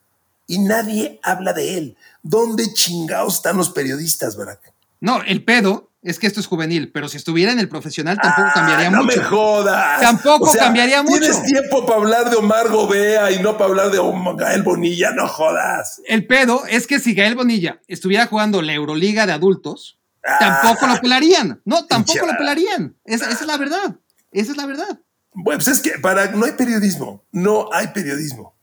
Probablemente me equivoqué en tu primera pregunta. No hay periodismo. Mira, el tema somos los periodistas y no hay periodistas. Yo siempre lo he dicho, no hay periodistas de fútbol. Hay fanáticos del fútbol debatiendo sobre fútbol, que esos son esas mesas que hay y en las que se insultan y se levantan la voz y hablan de sus hermanos. Esos no son debates, eso no es periodismo, Barack. Esos son charlas de amigos, como charla de cantina entre borrachos, que ya se empiezan a insultar. Eso es, eso es. No es periodismo. No hay periodistas. Los periodistas van al tema y los que estamos tú y yo planteando son temas de debate, como los hay en el fútbol muchos, pero también los hay el de ciclismo que te acabo de plantear. Imagínate tú que en España hubiera pasado lo que pasó con Jessica Salazar, que siendo campeona del mundo no la llevaran. El desmadre que se arma, porque además te voy a decir otra cosa. ¿Sabes cómo le hicieron para no llevarla? Ella es velocista y le hicieron un, la metieron a una calificación en una prueba de resistencia. Ella aceptó porque pensó que era una prueba la que le querían evaluar y como no la ganó, fue tercera, le dijeron, es que era la calificación a Tokio. Y ella dijo, oye, pero si no es mi prueba, ¿cómo? No, fuiste tercera y no vas. Y con ese pretexto no la llevaron. Es como si a un centro delantero para evaluarlo lo pones de portero. Y le dices, te metieron gol, no vas. Oye, es que soy centro delantero. No, es que te metieron gol, no vas. Así fue como le hicieron a Jessica. Imagínate el debate que se debió haber armado. ¿A dónde debió haber llegado? los personajes como tú que debieron involucrarse y que no lo hicieron. Barack, eso es ignorancia periodística. y a mí me parece lamentable. Serán los tiempos que corren, ¿no? Pero a ver, al final de cuentas, las dos grandes historias de la delegación olímpica mexicana, afrontémoslo, aceptémoslo, a nivel tú pregúntale a cualquier persona de la calle, ¿no? sobre lo que más recuerda de la delegación mexicana en los Juegos Olímpicos, te va a hablar de los uniformes de softball, ¿no? Y te va a hablar quizás del, del tema de Paola Espinosa. ¿Por qué? Porque es lo que vende. No, no, de fútbol. Te va a hablar de fútbol. Olvidemos del fútbol. Pero esos son los chismes, Bari. Mira, a mí Pero es que es lo que vende, es lo que vende. No, es lo que se habla estás justificándome la existencia del TV no estoy justificando. No, no, no, no, no. Estás, justificando el TV Notas, sí, güey. Yo no estoy justificando, te estoy diciendo la realidad que vivimos. Ahora resulta que, que poner en primera plana un, un, un, un divorcio es nota porque es lo que vende, entonces hay que ponerlo. No me jodas. No, no, pero yo no te estoy diciendo que esté bien. Te estoy retratando lo que está ocurriendo. Yo te estoy aplaudiendo y no te digo que no, es, no se puede hacer de otra forma. Te estoy diciendo lo que está pasando. Mira, Bari, mira, Bari, ese tema de los, uniformes y esas cosas son escándalos con los que la gente se engancha muy fácil. Por ejemplo, cuando ganó la tiradora con arco holandesa, que es mexicana y que se casó con un holandés y ahora compite por Holanda y ganó la plata, también se hizo gran escándalo porque son los temas con los que la gente se engancha. Pero tenemos que ir al fondo como periodistas que somos para entenderlos. Y si la gente se enganchó lo de los uniformes, pues es muy fácil decir, tiró el uniforme de México, odia a México, no es mexicana. Pues la gente, en un tema así la gente se engancha bien fácil, bien fácil. Tú sabes que las redes sociales no es transmitir verdades, es transmitir versiones. Y si la versión que transmites engancha, se chinga la verdadera. Esa es la que se queda. Y entonces es lo que pasó. Yo lo defiendo, lo del softball, pero nunca se comprobó si los tiraron, nunca se comprobó si, si era exceso de equipaje, nunca se comprobó con claridad qué pasó. Y a final de cuentas, digo, tiraron un uniforme, tampoco tiraron la bandera nacional en, una ceremonia de medallas, o sea, fue un tema que a mí se me pareció muy escandaloso, muy, muy, muy amarillista, muy bien vendido del lado, amarillista, y por eso hizo lo que hizo, pero para mí no es un tema relevante ni el tema periodístico de los Olímpicos. No, pero refleja lo que en estos tiempos tiene mucho más penetración. Y, también lo de Pablo Espinosa, el, el primero o segundo día. Te digo, me estás, me estás justificando la portada del TV Notas, güey, pero bueno. Pero, pero Enrique, aquí yo no estoy justificando nada, te estoy dando un retrato de la realidad. Yo no te estoy diciendo si está bien o está mal. Me preguntas si está bien o está mal, pues por supuesto que está mal, pero es lo que ocurre. Es que mira, si con el tema de Jessica Salazar se hubieran sumado los grandes periodistas de tu televisora, de Televisa, de Fox, y de Azteca, armamos un gran escándalo y hacemos que estas cosas lleguen a la, que la justicia se aplique. Pero cuando nadie pela, ah, pues a toda madre. De acuerdo. A toda madre. De acuerdo. de, acuerdo. Por eso te digo, mientras eso pasaba, le prendías a ESPN y en sus grandes debates la pregunta era, ¿está en crisis el Pumas?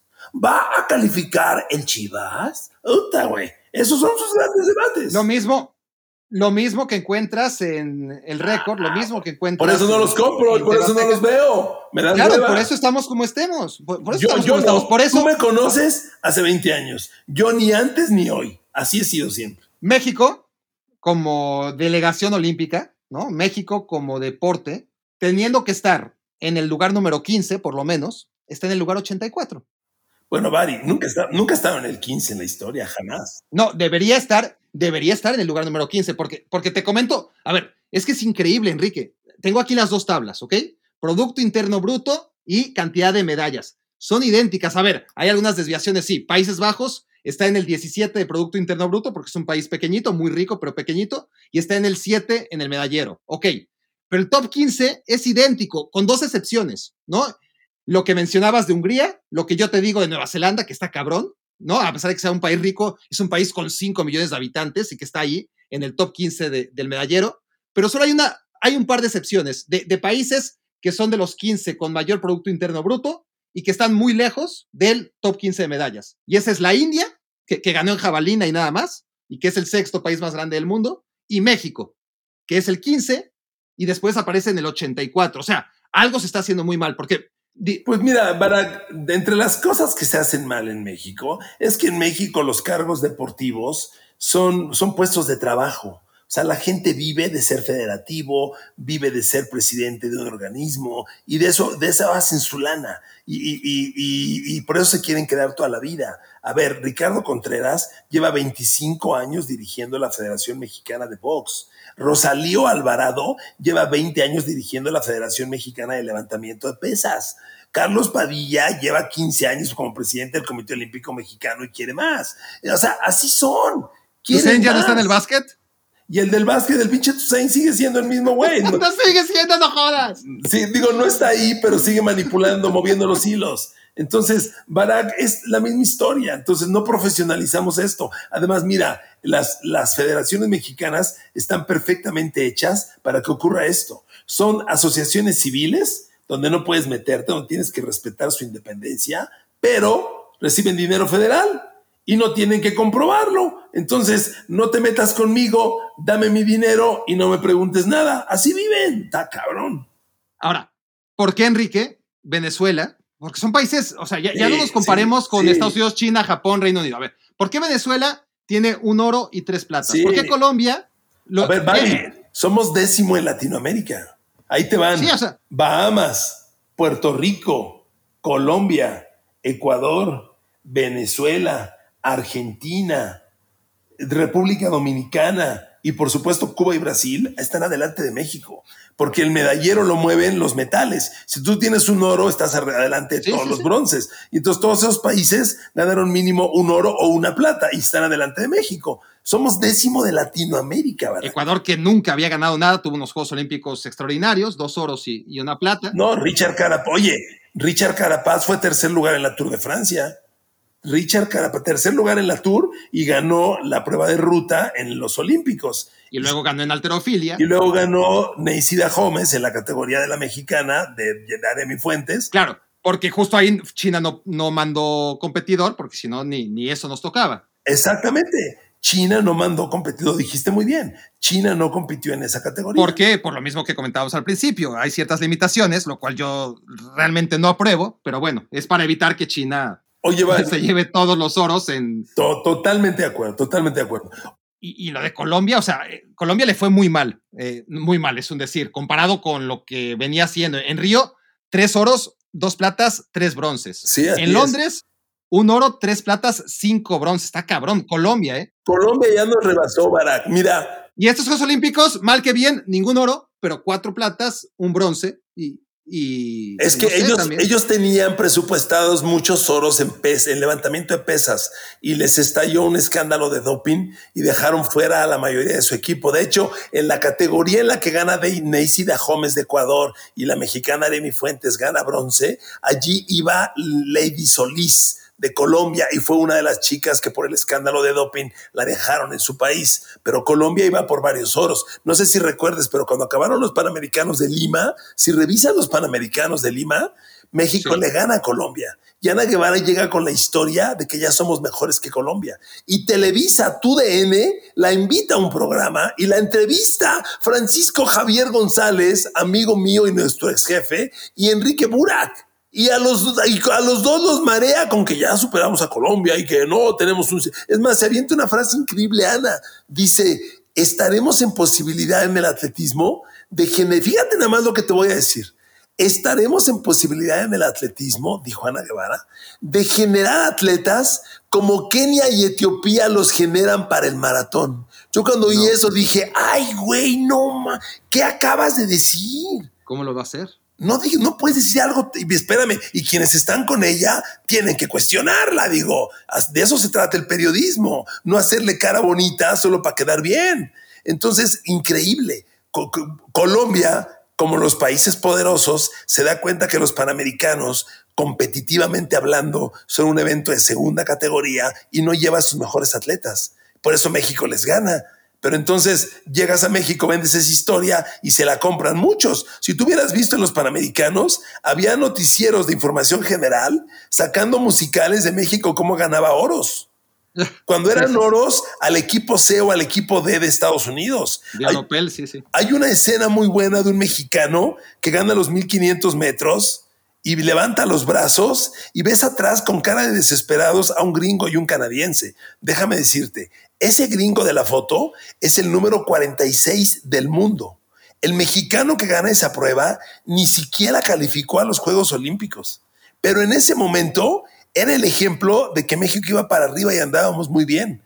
Ahí te demuestras, Barack, que tiene que entrar el periodismo con gente inteligente y conocedora a hacer, a hacer análisis inteligentes y no decir burradas, como en su momento las dijeron, de que ya estábamos en otra categoría y Ana vendiéndolas y se las compra Televisa Deportes. Ah, pues así estará su conocimiento en el tema.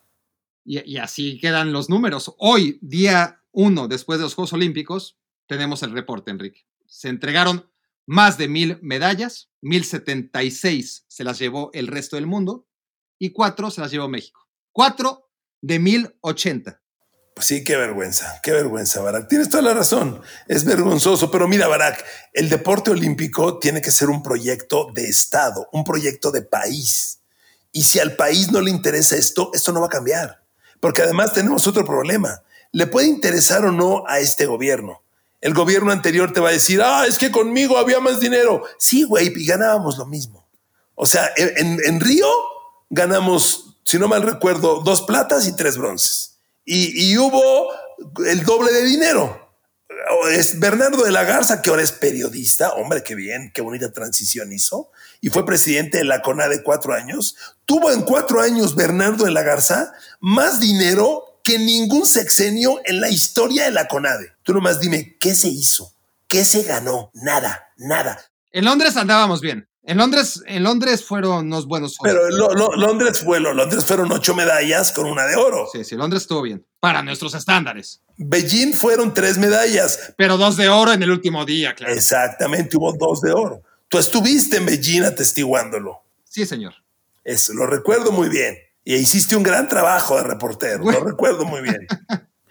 poco, poco reconocido, pero sí, le eché ganas, le eché ganas.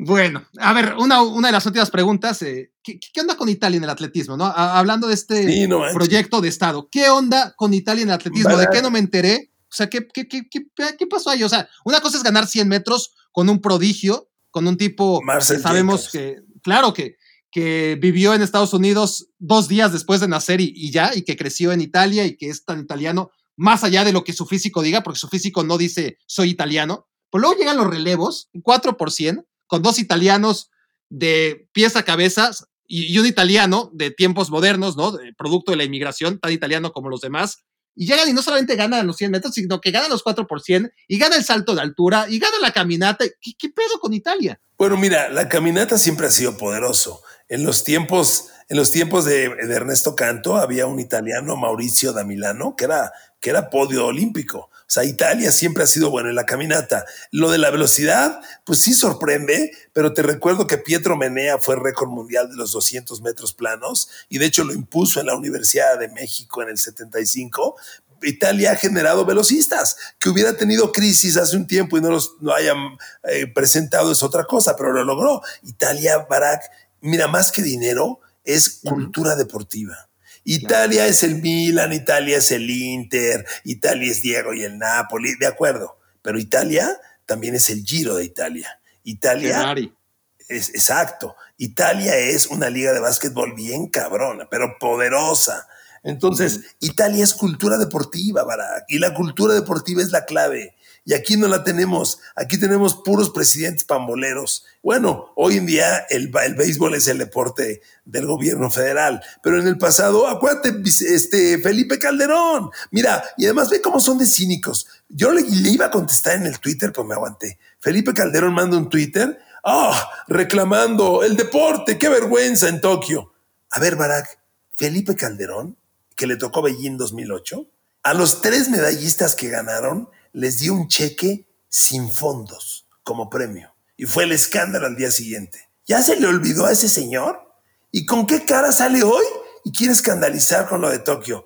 Así somos, Barack. Una bola de sinvergüenzas, oportunistas, que nos movemos en lo que nos conviene. Pero a Felipe Calderón, ni, ni convicción por el deporte, mega pambolero, sí le aventó mucha lana, mal invertida, mal distribuida y no dejó nada, nada, que no jodan ahora con que se quieren dar golpes de pecho. Por eso, cuando yo leía a mi querido José Ramón reclamándole a Ana Guevara o a la CONADE, yo dije, ah, caray, pues si la tuviste sentada en tu programa, ¿por qué no le preguntaste? Ja, de repente, Barack, somos, pero no somos, no lo entiendo, amigo. Quiero acabar esto, Enrique, eh, con algunas preguntas que me fueron surgiendo en los Juegos Olímpicos. Y dije, quiero regresar los tiempos en los que yo, de 16 años, eh, o 18 o 20, le hacía preguntas a Enrique y, y Enrique se enojaba conmigo. este, para, para, acabar con mejor tono esto, ¿no? Este, porque más, porque más estamos en lo mismo, ¿eh? O sea, estamos de acuerdo. Pues mira, qué bueno que te interesen estos temas. Qué bueno, Digo, tú tienes un podcast muy viral que, que, que gusta y, no es que yo sienta que conmigo esto funcionará, pero lo que yo creo es que estás poniendo en la mesa temas que debe debatir la sociedad. Más allá si estamos de acuerdo o no, esto se tiene que debatir. Porque te digo una cosa, Barack, el próximo lunes vamos a estar hablando del clásico regio y el clásico joven y el clásico 0 a 0 del fútbol mexicano y se va a olvidar todo esto y se va a olvidar otros tres años. Entonces, esto tiene que debatirse, es la única forma de cambiar, lo tiene que debatir la, prensa, la gente, los poderes, las cámaras, el gobierno, y así cambiar, porque los proyectos de, de deporte son proyectos de nación. Cuando España genera a Rafa Nadal, no lo genera porque sea un lujo, genera porque un Rafa Nadal manda mensajes tan valiosos y tan poderosos a toda España que tener un Rafa Nadal es muy valioso para la sociedad. Por eso Suiza genera un Roger Federer. Y un, no, y un Rafa Nadal, y un Marc Gasol, y un Fernando Alonso, y todos los que vienen de su mano. Es, exactamente. Y tú dime cuál es el modelo en México. No, no, y, dame, dame los tres modelos deportivos. ¿A, quién quieres que se parezcan tus hijas del deporte mexicano? Tecatito, al Tecatito Corona, al Chucky Lozano y a Raúl Jiménez. Ah, bueno, pues. es lo que hay. Paso sin ver. Pero bueno, desgraciadamente estamos en esto desde, yo recuerdo, desde Seúl 88. Y eso que tenía 6, 7 años. Y no sé, Enrique. Fueron mis primeros olímpicos, no estás para saberlo. Este, ¿Cuánto hemos avanzado desde entonces? Porque, porque fíjate, de Seúl 88 y, y Barcelona 92 y Atlanta 96, que fueron un asco, o sea, ganábamos una medalla, Enrique. Así es. Dio la impresión, sí, dio la impresión, dio la impresión, estoy de acuerdo contigo. Oye, debí preguntarte esto desde el principio. ¿Ya escuchaste mi podcast sobre el fracaso de Tokio? No, lo tengo que escuchar, pero... No, no te, te pases de cabrón. Pero ¿cuándo lo subiste si Tokio acaba de terminar? Lo subió hoy, lo subió hoy. A, a las 12 del día estaba mi podcast. Y ahorita tiene más de 3.000 reproducciones. O sea, imagínate, este, o sea, voy a, vas a competir contra ti mismo, ¿no? Eso va a estar interesante, ¿no? O sea, sacaste. Pues para que veas cómo te quiero, cabrón, para que veas cómo te quiero, el aprecio que te tengo, a pesar de que 15 años me ignoraste, ni siquiera un saludo, que te vaya bien, Enrique, suerte, ya me voy de México, te valió madres. No importa, Barack, no importa. Aquí estoy y con mucho gusto de escucharte y de colaborar en tu podcast que intenta ganarle al mío y espero que algún día lo consiga. Bueno, eh, yo me dedicaré al panball, que es lo mío. Este, tú te dedicarás al. Y lo haces muy bien. Pero, Barack, pambolero o no, tienes que darle un ojo a estas cosas. No, de acuerdo, por eso estoy hablando contigo de esto. O sea, por. Pero que no sea una vez cada cuatro años. No, el siguiente es en tres. a ver, mis preguntas para terminar ya con esto. ¿Te parece? Uno, a ver, porque algunas son, todas son serias, ¿eh? Algunas vas a decir, no mames, Barack, pero, pero realmente, a ver, una, se reparten aproximadamente 20 oros por día, ¿no? En, los Juegos Olímpicos. Ok. Este, es imposible verlo todo. O sea, ya, no solo por la cantidad de deportes diferentes que hay, sino que en un mismo deporte, por, a lo mejor estás viendo la gimnasia o el atletismo, y no solo es que haya otros 30 deportes jugándose al mismo tiempo, sino que ahí mismo, en gimnasia o en atletismo, no sabes a dónde ver porque hay diferentes pruebas al mismo tiempo. O sea, ¿qué le cuesta a los Juegos Olímpicos que duren un mes en lugar de dos semanas? Para que podamos ver un poquito más, porque si no nos perdemos de todo. no, me parece una pregunta muy inteligente. ¿eh? No es una pregunta a tu estatura, no me jodas, no me jodas. Contéstamela, contéstamela, te advertí. Es como si me dijeras, ¿por qué el Tour de Francia dura 27 días cuando lo pueden hacer de bajada y dura 10? O sea, no, Barak, esa pregunta no va contigo. A ver, Barak. Ilumíname. El atletismo es, una, es un circo de cinco pistas. Estás subiendo, la, estás subiendo la velocidad y están haciendo salto de altura y están en el otro, del lado opuesto haciendo salto con garrocha y están en el campo haciendo lanzamiento de bala y están del otro lado haciendo salto de longitud. ¿Por qué? Es el atletismo, cabrón. ¿Pero por qué? ¿Por qué no uno por uno? bueno, Buddy, así se construyó desde sus orígenes. Bueno, no me gusta. Esa es su construcción. Bueno, entonces debatamos por qué son 11 jugadores en la cancha de fútbol. Deben ser 13. No, no, no. A ver, si tú quieres que los deportes olímpicos, cada prueba obviamente defiende sobre las otras el interés del espectador. Entonces, tú estás en un estadio, ¿no? Y, y eliges qué quieres ver. Si quieres ver el lanzamiento de jabalina o lo que está ocurriendo del otro lado de, de la pista, ¿no? ¿Por qué? ¿Por qué no lo hacen en vez de aglutinar todas las disciplinas en 15 días? ¿Por qué no lo hacen en un mes?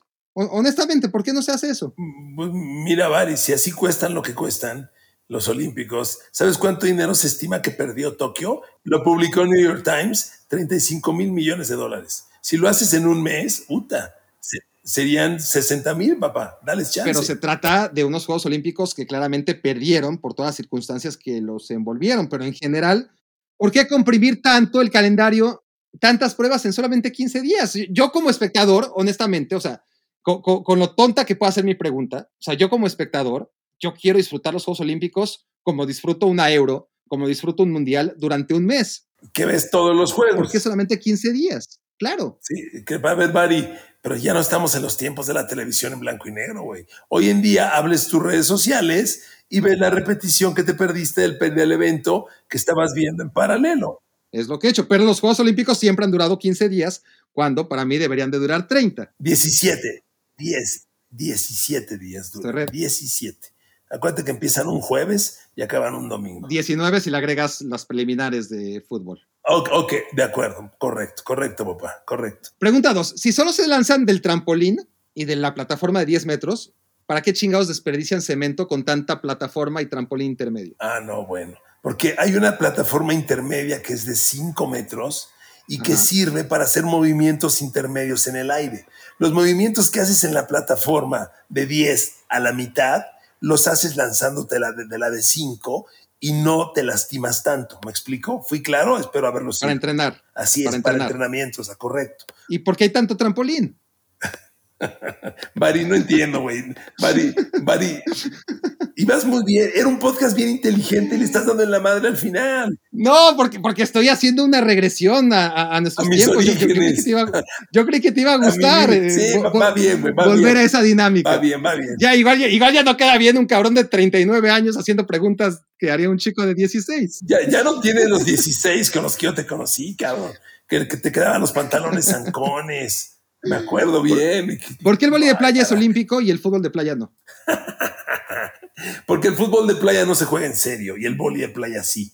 El vóley de playa es muy intenso, es de altísimo nivel este, y tiene mucha estrategia. El vóley de playa es una cáscara, Barack, por favor, una cáscara que tiene cero seriedad, cero. ¿Por qué llaman este, al tiro deporte? Porque lo es, que lo puedas tú orientar de manera violenta o de manera asesina es otra cosa. Pero el tiro, cuando tienes que pegarle a un blanco, cuando tienes que pegarle a un blanco en movimiento, eh, cuando tienes que ir a distintas distancias, pues puede ser de manera deportiva, que es como se usa. O sea, si tienes una visión asesina, pues orientas a otro lado, papá. No le veo conflicto. ¿Por qué hay tiro femenil y varonil? O sea, si, si la pistola no pesa nada. o sea, ahí debería ser mixto. Es un buen debate ese, ¿eh? no lo había pensado. Ay, ah, ah, ah, por fin, gracias, gracias. Hombre, entiendo que en otros deportes hay que adaptarse, ¿no? Estamos constituidos de manera distinta. Y, y en estos Pero tiempos de igualdad va a ser muy bien recibido tu debate. A ver, a ver, en ecuestre, que me parece aburridísimo, por cierto, pero por lo menos tienen la decencia de que sea una sola categoría. ¿no? Sí, sí, sí, bien dicho, bien dicho. Ahí no hay hombres y mujeres. Eh, lo que pasa es que el caballo es la diferencia, papá. Y si tú eres príncipe de Holanda o de Inglaterra y llevas un caballito de 3 millones de dólares como ellos, pues siempre vas a ganar.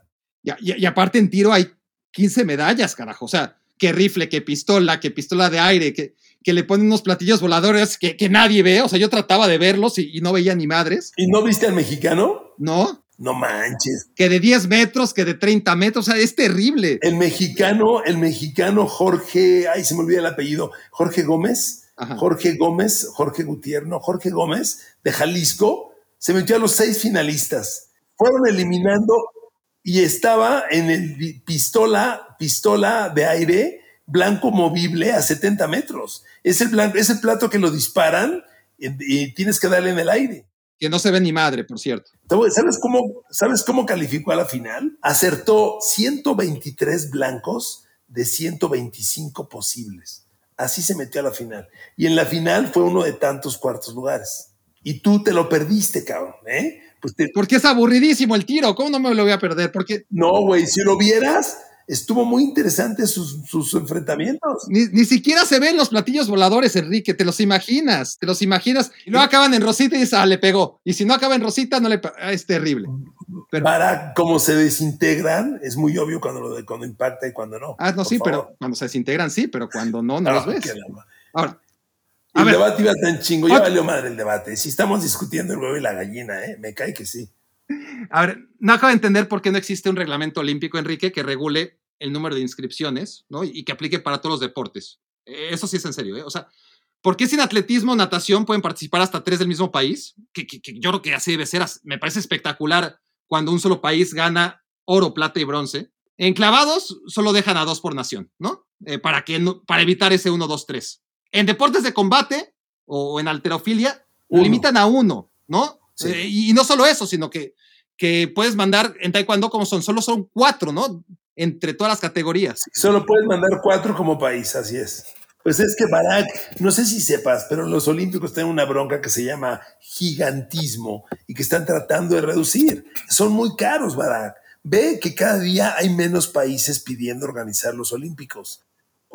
Y una de las broncas es que son tan grandes y hay que, reducir, hay que reducirlos. Oye, fueron 11 mil atletas. Hace, dos Olimpiadas fueron 13 mil. Ya bajarle 2 mil es darle un empujón importante. pero ¿por qué no sincronizas en los diferentes deportes y limitas para que para todos los deportes pueda haber un máximo de tres competidores de la misma disciplina. ¿Por qué en unos tres? En otros dos. Pues, pues Barak, es lo mismo que en el Mundial de Fútbol, Barak. Entonces, ¿por qué nos quitamos la hueva de la primera fase del Mundial de Fútbol y nos vamos directo a la segunda fase? Me estás contestando otra cosa, Enrique. Yo te estoy preguntando por qué, a ver, ¿por qué en voleibol playero hay dos parejas del mismo país, no? Ahí sí puede haber dos parejas del mismo país. Pero en clavados no. En clavados solamente puede ser uno. ¿Por qué no lo estandarizas? Para, pues para permitirle a más países participar. Además, tú puedes apostar, hay un nombre que no recuerdo, una, una expresión, algo así como fair play olímpico, y si tú le demuestras al COI que quieres promover una disciplina y no tienes un atleta que dio la marca, pero lo quieres enviar para promover esa disciplina en tu país, te aceptan. Y es cuando ves a nadadores que nadan los 100 metros libres en un minuto y medio. Eso es, eso es precioso. E, entonces, pero no me estás contestando mi pregunta. O sea, ¿por qué en algunos deportes sí y en otros deportes no. Porque en otros deportes hay un límite de tres, porque en otros de dos, porque en otros de... Es gigantismo, Bari. Pues son los deportes más eh, que más funcionan en el olimpismo. El olimpismo se basa, tiene su eje en la natación y el atletismo y la gimnasia y intermedia. Son los deportes eje en audiencia, en, en, rating, y es donde hay que cuidarlo y es donde se favorece lo que tú estás hablando. En los otros deportes, como en el pentatlón, como en el clavados, se, reduce porque hay que atacar el gigantismo. Esa es la razón. ¿Por qué México no usó su uniforme en fútbol Adidas y tuvo que usar la cosa esa de Leaning? Porque ese es el principal problema por el que la FIFA no permite que haya un mini mundial en los Juegos Olímpicos. Es el tema de las marcas. El Comité Olímpico Mexicano tiene un patrocinador de ropa y la Federación Mexicana de Fútbol tiene otro. Pero eso pasa en todas las demás selecciones y todas las selecciones de fútbol jugaban con su camiseta, todas menos México. A ver, Bari, Bari, ¿viste Las Dance o no? El primer capítulo. No más, no más, no puede ser, para. Es que no, no entiendo tu formación periodística, güey. me, dejaste a mí? Lo voy a ver, lo voy a ver, pero lo, tengo pendiente. No, no, ¿cómo lo voy a ver? Si ya, pero lo voy a ver, lo voy a ver. A ver, a ver, Barack. Jordan fue Nike toda su vida y ganó con el Dream Team en Barcelona con Reebok. Pero tan brillante fue Jordan que para tapar la marca y seguirle siendo fiel a, Nike, se puso la bandera sobre el hombro y así ocultó Reebok. Y nunca hay fotos de Jordan con Reebok.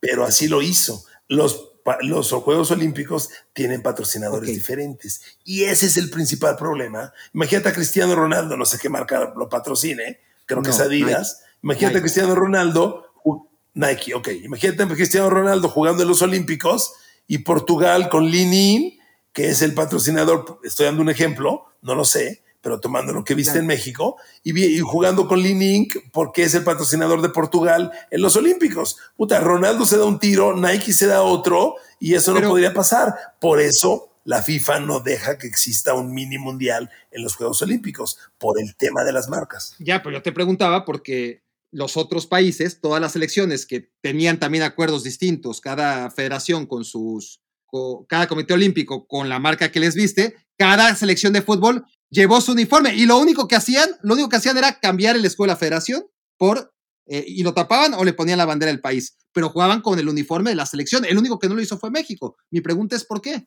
Ya te dije, el Comité Olímpico Mexicano tiene un patrocinador de ropa pero también el Comité Olímpico Francés tiene un patrocinador de ropa para los demás deportes, pero para. No, ¿Estás seguro? ¿Estás seguro? ¿No será el mismo? Bueno, de los, otros, de los otros 15 países, o sea, ¿cómo me explicas que los otros 15 países sí jugaron con su uniforme de, de fútbol? Es, no lo sabes, yo tampoco lo sé. Tampoco. No lo sé. Espero que tengas la respuesta para todo. O sea, eres mi mentor, tienes la respuesta para casi todo, pero para esto. Qué bonito hablas de mí, güey. 15 años te valió madre llamarme. Para esto, para esto claramente no tienes, para esto claramente no tienes respuesta. Y le, y le, das vueltas y vueltas. Por eso estás en ESPN debatiendo si el piojo está en crisis, cabrón. Yo no despato el piojo. Yo, yo, yo, yo, este. Bueno, a veces sí. Yo debato sobre Pep Guardiola. a veces sí. A, veces tengo que hablar del piojo también, tengo que confesar. Última pregunta, Enrique. Te, he visto, te he visto y digo, pinche Barak, qué manera tan fácil de ganarse el dinero, güey. No, pues es que Barack, a ver, Enrique Garay va al aire. Enrique Garay, ¿está en crisis el piojo? Respuesta Enrique Garay, no, mira, es una mala racha, hay algunos lesionados, pero en dos jornadas se va a recuperar. Y ya, güey, págame mi lana, ya soy analista de deportes de fútbol en ESPN, güey. Ay, Dios mío. Em, última pregunta, Enrique. Esa sí es seria. Bueno, igual vas a decir que es una pendejada, pero bueno. Mi esposa y mis hijas me están esperando para cenar. Última pregunta. Púrate. Boxeo y alterofilia. Hay categoría varonil y femenil, lo cual está muy bien. Em, aunque a mí el boxeo femenil todavía me cause medio extrañeza, ¿no? Eh, pero está bien. Pregúntale a las mujeres si a ellas les causa extrañeza. No, mi pregunta, no, está bien, por eso te digo, más allá de mi formación, que, que, obviamente hay que adaptarse y, tomarlo con la naturalidad de que todos los deportes deben de tener su rama varonil y femenil, porque el nado sincronizado y la gimnasia rítmica no tienen rama varonil. allá van, ¿eh? Para allá van, no tengas duda. No tengas duda, para allá van. Mira, ahora que estábamos en el fin de los Olímpicos, en un momento nos, nos pusieron esas pistas. Digo, había un especialista, pero yo estaba ahí de, de host, como le llaman en inglés. Entonces tuve que hacer algunos comentarios y me pasó por la mente.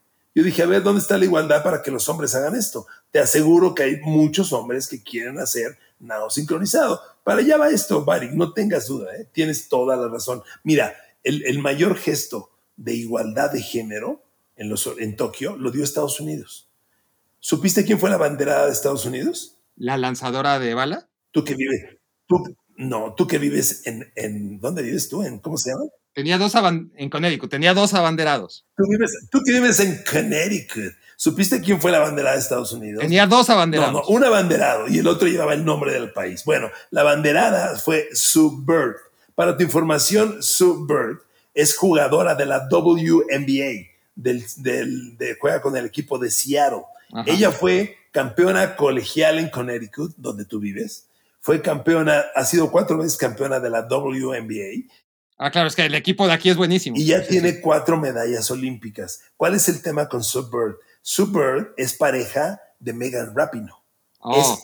abiertamente homosexual. Entonces, poner de lesbiana, poner una mujer homosexual de abanderada, manda un mensaje bien poderoso en los tiempos que estamos hoy, del respeto a la equidad de género. Y yo creo que lo que me preguntas, el lado sincronizado, para allá vamos. Tiene que haber lado sincronizado para hombres, más pronto que tarde, ya lo verás. Enrique, tienes que ir a cenar, no soy yo quien vaya a ser el, em, el culpable de que se te enfríe la comida, mucho menos de que te regañen. Eh, ceno muy poco, ceno un sándwich nada más. Bueno, en realidad es platicar con mi esposa y mis hijas. ¿Un sándwich wonder?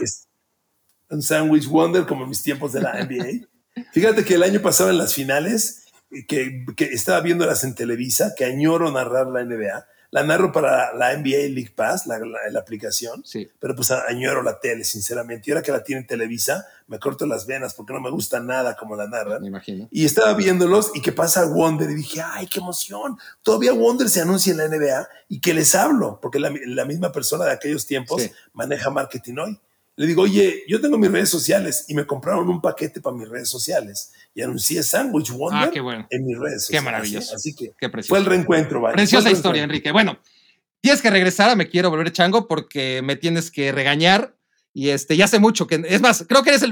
Barack, eres... Te di una oportunidad para que me ganaras en el rating, no te lo voy a dar otra. Te lo digo con todo el cariño que te tengo, no te voy a dar otra, güey. Yo soy el número. ¿Quién es el número uno en los podcasts? Em, hasta hace seis meses eras tú. Luego te echaste a la maca y este, te fuiste a la política, güey, y tienes que, empezar a remar otra vez. Pero, pero bueno, escuchen, por favor, eh, el podcast eh, de los Juegos Olímpicos. Yo lo haré inmediatamente. Eh, del. ¿Cómo se llama? Dura 20 minutos, no como esta novela que acabamos de grabar. ¡20 minutos! ¿Qué clase de podcast es eso? 20 minutos. Los podcasts tienen que durar dos horas por lo menos. No jodas, no, 20 minutos. Y mira, y, tengo un podcast que lo meto todos los jueves que se llama Pix NFL. Y donde tú sabes que yo a las apuestas más o menos le sé, ¿verdad? y te acuerdas aquellos tiempos en la redacción de Azteca. Y meto mi podcast Pix NFL y no sabes, la gente está encantada. Ahora que me fui a visitar a mi hermana que vive en San Antonio, fíjate la anécdota que te voy a comprar, contar. Estaba yo en los malls de San Marcos comprando ahí, ahí mi hermana vive ahí en, esa zona, y, me meto a una tienda y sale un mexicano y me dice, Enrique, Enrique, qué gusto conocerte. Oye, Enrique, no sabes cuánta lana gané con tus picks Te lo juro, cabrón. Así me lo dijo. Y le dije, oye, pues me debes una lana. Dije, no te preocupes. Me dijo, ¿vas a seguir? Dije, claro. Si es que como te fuiste a la política, ya no te he visto. Le dije, no te preocupes. Yo regreso con mis podcasts de todos los jueves. Pix NFL, mis picks de apostador los van a tener semana a semana, ¿vale? Y échale ganas. Tienes un buen podcast.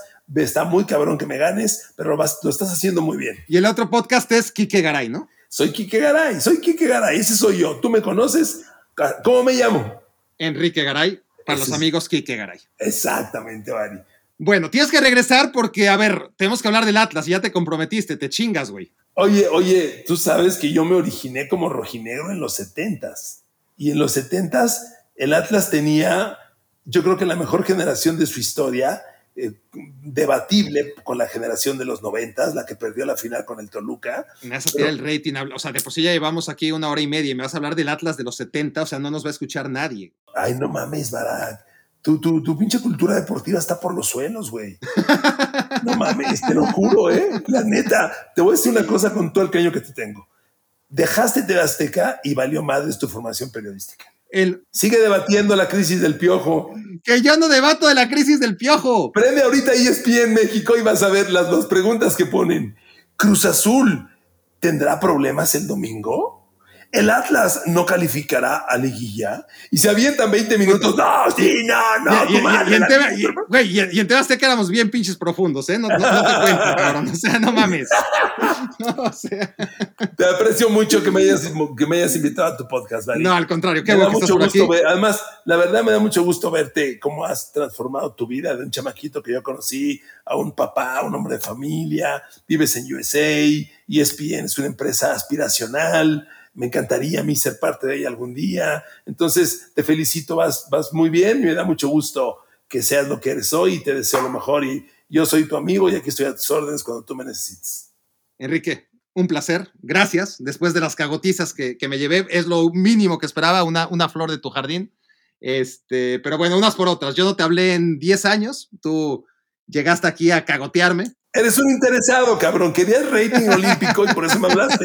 Si no hubiera habido olímpico, se pasan otros 15 años y no me hablas. No mames. Es verdad. Ahora, mira qué tan poco interesado soy que, que el show del Atlas va a ser el de menos rating de la historia porque nadie le va al Atlas. Pinche Pero lo quiero hacer por los que me lo han pedido y por tener una excusa para tenerte aquí de regreso. Dile a, tus, dile a tus aficionados que el Atlas, en los tiempos de Rubén Omar Romano, me entregó un reconocimiento a mí, a medio campo, como fanático distinguido. A mí, ¿eh? a mitad de un partido Atlas Monarcas. Ahí, papá, con Rubén Omar Romano. El, reconocimiento me lo dieron Dani Osorno y Andrés Guardado. Y Andrés Guardado es mi brother y me mando mensajes directos hasta Betis, España. ¿Cómo estás, amigo? Te deseo suerte. Hasta me dijo, Quique, ¿cómo vas en la política? En lo que te puedo ayudar, cuenta conmigo. Imagínate lo brother que soy de Andrés Guardado, cabrón. ¿eh? Nomás te la digo en exclusiva para despedirme de tu podcast. Qué chingón, qué, qué, chingón ser amigo de Andrés Guardado. Eh, ojalá. Y mandarse direct message. Sí, sí, ojalá yo cuando sea grande pueda ser amigo de Andrés Guardado.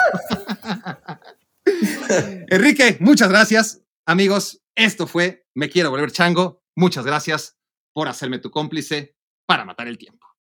Escuchaste el podcast de Barack Feber. Toda la información de los deportes con un toque de Barack.